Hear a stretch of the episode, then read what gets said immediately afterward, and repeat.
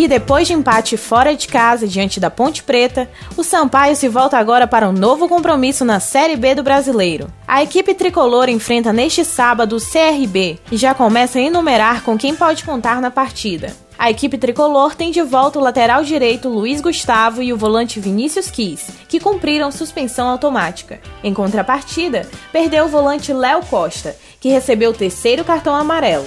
O Tubarão realiza treinamentos na tarde desta quinta e sexta, antes do jogo contra o CRB, em partida que acontece neste sábado, dia 5, às 7 da noite no Castelão. Já o Motoclube solicitou à CBF, Confederação Brasileira de Futebol, que acatou o pedido de mudança de estádio para o primeiro jogo do mata-mata da Série D do Campeonato Brasileiro contra o Fest do Amazonas. A partida estava marcada para o Castelão, mas a pedido do Rubro Negro vai ser realizada no Nhozinho Santos. O dia e o horário foram mantidos. Assim, os times começam a disputa pela classificação no próximo domingo, dia 6, às 3h30 da tarde. O jogo de volta vai ser na Arena da Amazônia no dia 13 de dezembro, às 6 da tarde. Da Rádio Universidade FM do Maranhão, em São Luís, Vitória Sakamoto.